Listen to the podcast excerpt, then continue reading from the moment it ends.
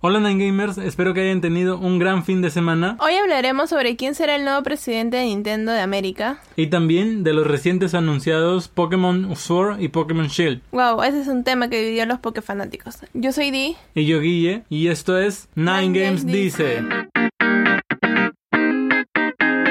Para empezar, queríamos hacer brevemente un mini recorrido por la historia de Reggie Fils-Aimé, quien, como les explicamos en el episodio anterior, anunció su renuncia con el objetivo de pasar más tiempo con su familia. La verdad es que nos agarró a todos por sorpresa, porque no es de esas cosas en las que uno piensa mucho. Es que ya Reggie estaba tan integrado con Nintendo que uno pensaría que nunca llegaría el día que lo viéramos partir. Pero el día llegó y muchos fans nos sentimos muy tristes por eso. Sí, la verdad es que sí. Reynald Films Aimé, nacido el 25 de marzo de 1961, O sea que tiene... 57 años y próximamente cumplir 58 justo este fin de mes. Gracias, Di. Continúa, por favor. Ray proviene de una familia de inmigrantes haitianos. Él es nacido en el Bronx, estudió economía aplicada en la Universidad de Cornell. Después de graduarse, trabajó en Procter Gamble y en Pizza Hut. Hmm, esa no la vi venir. Hasta se dio el lujo de lanzar dos pizzas de su autoría, la pizza pie grande y la gran neoyorquina. Todo un galán. Luego trabajó también para la cervecera Guinness, para una fábrica de bicicletas británicas, para la cadena de comida china Panda Express y para el canal de televisión BH1. No fue hasta diciembre del 2003 que se unió a Nintendo de América como vicepresidente ejecutivo en ventas y marketing. El actual puesto de Doug Bowser.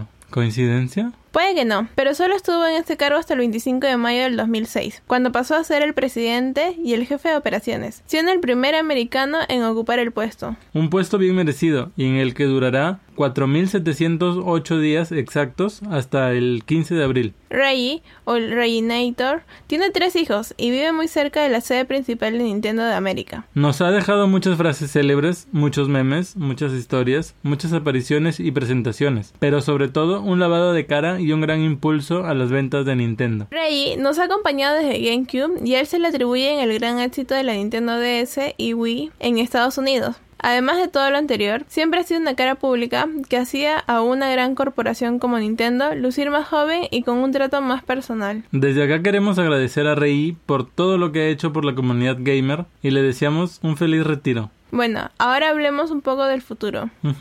Interesante. Reggie se va y quien quedará a cargo de Nintendo de América es Doug Bowser, actual presidente de ventas y marketing.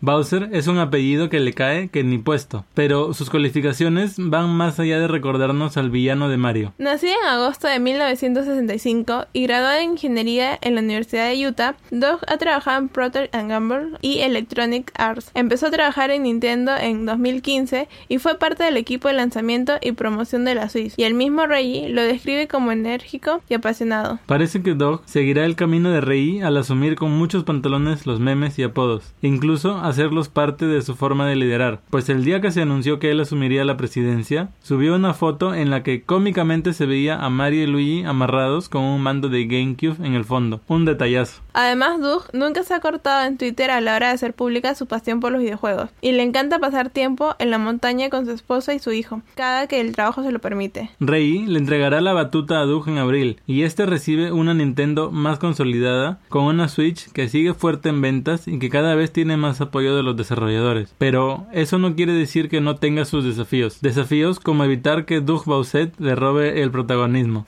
no esa clase de desafíos. ¿No viste los memes? Sí, pero los desafíos que nos referimos son respecto al futuro de Nintendo. Doug deberá mantener la frecuencia de lanzamiento de juegos en Switch, a la vez que equilibre el panorama con los desarrolladores externos. Sí, y además creo que Nintendo Switch Online no se encuentra en la mejor posición tampoco. Muchos pagamos más por necesidad que porque de verdad nos ofrezca algún incentivo. Lo cierto es que no sabemos qué tanto sea su responsabilidad porque él no será presidente de toda Nintendo. Claro, pero Nintendo of America debe ser una parte importante de los negocios de Nintendo y eso debe darle al menos algo de peso en las decisiones que tome Nintendo colectivamente.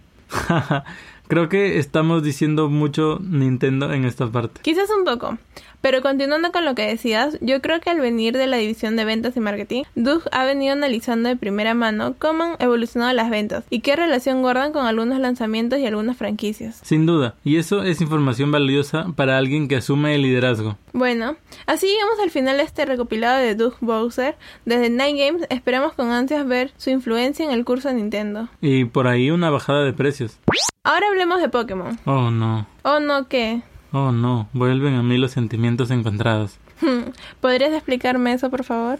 Es que, como todo Pokéfan, esperaba con mucha expectativa la octava generación. Se suponía que iba a ser el gran salto, ya sabes, por la capacidad técnica de la Switch. Claro, pero tú mismo lo has dicho, se suponía. Sí, pero es que más allá de la calidad de las gráficas, esperaba que al menos el RPG marcara distancia de lo que fue Pokémon Let's Go. No digo que haya sido malo, pero Let's Go fue hecho para atraer a nuevo público a la franquicia. Y con nuevo público, pues, nos referimos en su mayoría a niños. Y es por eso que, no sé, esperaba que no se parecieran tanto. Bueno, pero con la popularidad y ventas que alcanzó Pokémon Let's Go, era un poco obvio que Game Freak quisiera ir a lo seguro.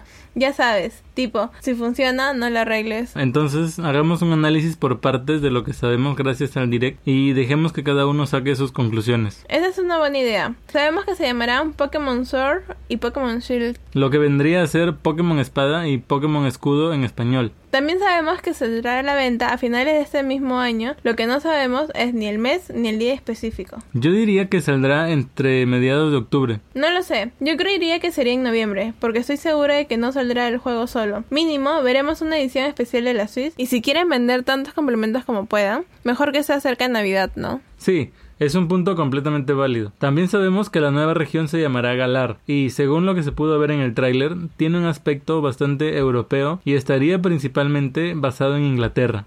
Inglaterra de la Revolución Industrial, me imagino, porque en el mismo tráiler se vieron muchos engranajes gigantes y hasta humo de motores a vapor. Ya quiero ver qué novedades implicará esto, porque hasta ahora Pokémon ha sido siempre bien ecomigable, por decirlo de alguna manera. También vimos una especie de Big Ben en una de las tomas. Otra cosa que se vio y que me dejó intrigado fue ver al protagonista masculino con una ropa como de béisbol y entrando a un gran estadio. Quizás esta sería la nueva liga Pokémon, o quizás veamos a una octava generación metida de lleno en la temática de los deportes, que también coincidiría con la Gran Bretaña de la Revolución Industrial. Además tenemos el inicial de fuego que se llama Score Bunny, o sea, Score y Bunny, palabras que en español vendrían a ser hacer puntos o hacer un gol, y conejito. Bastante obvia la relación entre hacer un gol y los deportes, ¿no crees? Eso sí, mucha relación a los deportes, incluso los gimnasios, de los cuales pudimos ver el de hierba en el tráiler, también parecen pequeños estadios. Me pregunto cómo afectará esto en las batallas Pokémon de esta generación. Esto coincidiría con los rumores que surgieron luego de que en Pokémon Let's Go se descubriera una especie de calendario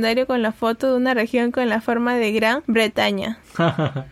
Me había olvidado de ese rumor, pero es cierto. Todo parece indicar que Galar es, como mínimo, una Europa industrializada. También vimos cómo vuelven los encuentros aleatorios con Pokémon salvaje. Eso a mí me gustó mucho. Al menos están respetando eso de la línea RPG. Pero no se trata de respetar. A mi parecer, lo que hicieron con Let's Go fue un paso en la dirección correcta. Fue un buen cambio el poder ver a los Pokémon salvajes en la hierba. Mm, ahí sí vamos a discrepar, pero es completamente válido lo que dices. Siempre, querido. Otra cosa que vimos fue que las animaciones de batalla serán muy parecidas a las de Let's Go, y esto me decepcionó mucho. No esperaba algo al nivel de Pokémon Tournament, porque hacer algo así para casi mil Pokés hubiera sido derramático para la Switch, pero... ¿Qué es derramático? Me suena el arma de Splatoon, derramatic baño.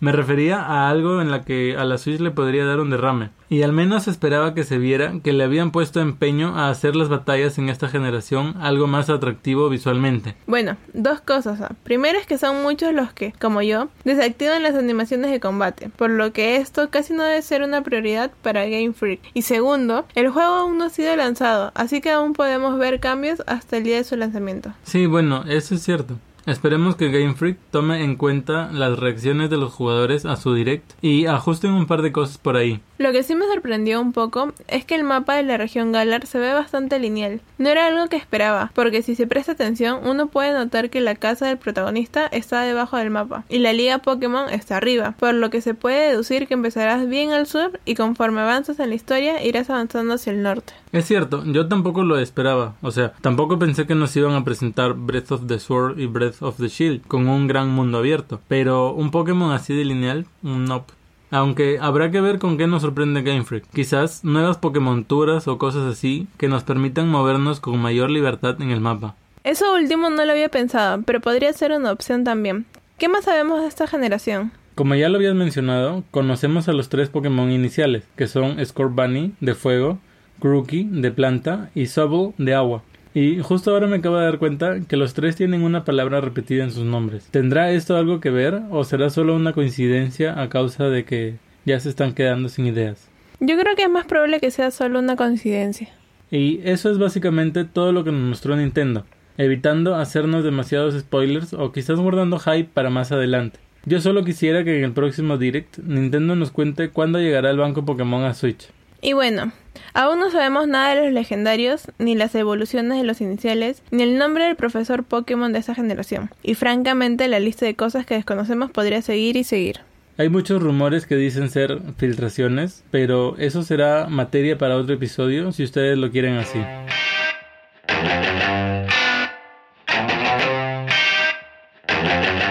Y llegamos al final de este poke episodio del podcast. No se olviden de suscribirse si les gustó lo que escucharon y visitarnos en www.ninegames.blog para saber más de nosotros. También pueden seguirnos en nuestras redes sociales y así enterarse de todo lo que vamos avanzando. Eso fue todo y con nosotros será hasta la próxima semana.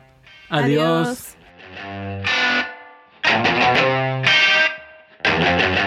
Se descubriera una especie de calendario con la foto de una región con la forma de Gran Bretaña.